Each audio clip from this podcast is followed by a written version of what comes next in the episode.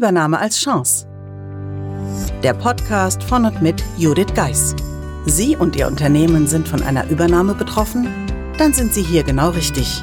Judith Geis, die Expertin für US-amerikanische Übernahmen im deutschsprachigen Raum, teilt mit Ihnen wertvolle Tipps und Tricks und zeigt Ihnen, wie Sie diese Veränderung für sich und Ihr Unternehmen nutzen können. Ganz nach dem Motto Take the Chance. Hallo und herzlich willkommen zur heutigen Folge des Übernahme als Chance Podcast.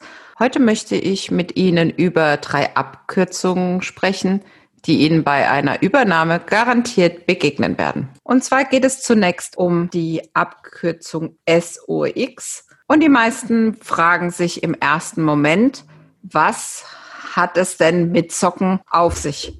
Denn bei Socks denken die meisten erstmal daran. Bei SOX handelt es sich um den Sabens-Oxley Act. Und der wurde im Jahre 2002 eingeführt in den USA, da es vermehrt zu Bilanzmanipulationen kam. Und dieses Gesetz soll dafür sorgen, dass dies nun erschwert wird und letztendlich das Vertrauen der Anleger gestärkt werden soll. Der ein oder andere von Ihnen kennt vielleicht auch noch die Bilanzskandale von Enron und WorldCom, auf die dieses Gesetz zurückgeht. Aber nicht nur in den USA kommt es zu Bilanzskandalen. Ganz aktuell in Deutschland können wir das sehr deutlich beobachten. Denn am Beispiel von Wirecard sehen wir, dass dies auch in Deutschland vorkommt. Ich übersetze das SOX immer auch darin, dass es das amerikanische interne Kontrollsystem ist. Warum verwende ich das? Ganz häufig bei amerikanischen Übernahmen empfinde ich es leichter, den Mitarbeitern klarzumachen, dass es wichtig ist, durch Beispiele, die wir auch in Deutschland haben. Und in Deutschland nutzen wir natürlich auch ein internes Kontrollsystem. Und Sarbanes-Oxley ist quasi dann die amerikanische Variante dazu, die jetzt auch in der deutschen Tochtergesellschaft aufgrund der Zugehörigkeit zum amerikanischen Konzern auch eingeführt werden muss. Nähere Informationen zu SOX bekommen Sie sicherlich in einer der nächsten Folgen. Nun kommen wir aber zu der zweiten Abkürzung, mit der Sie sich gegebenenfalls im Rahmen einer Übernahme beschäftigen sollten. Diese Abkürzung lautet SSC für Shared Service Center. Die meisten amerikanischen Konzerne und heutzutage nicht mehr nur die haben ein Shared Service Center. Und dieses übernimmt für viele Unternehmen des Konzerns beispielsweise die Finanzbuchhaltung, das Rechnungswesen oder aber das Reporting.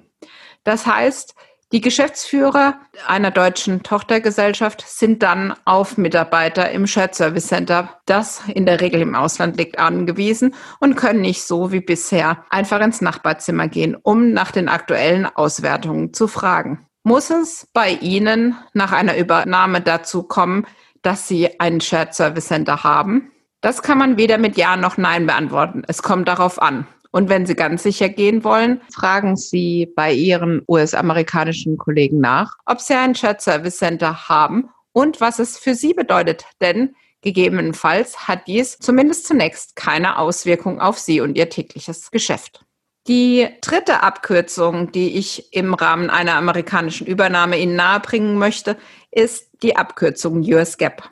Diese steht für United States Generally Accepted Accounting Principles. Und dahinter verbergen sich die allgemein anerkannten Rechnungslegungsgrundsätze der USA. Also die US-amerikanische Rechnungslegungsvorschriften und die allgemein anerkannten Verfahrensweise der Rechnungslegung. Sozusagen das Pendant zu unserem deutschen HGB.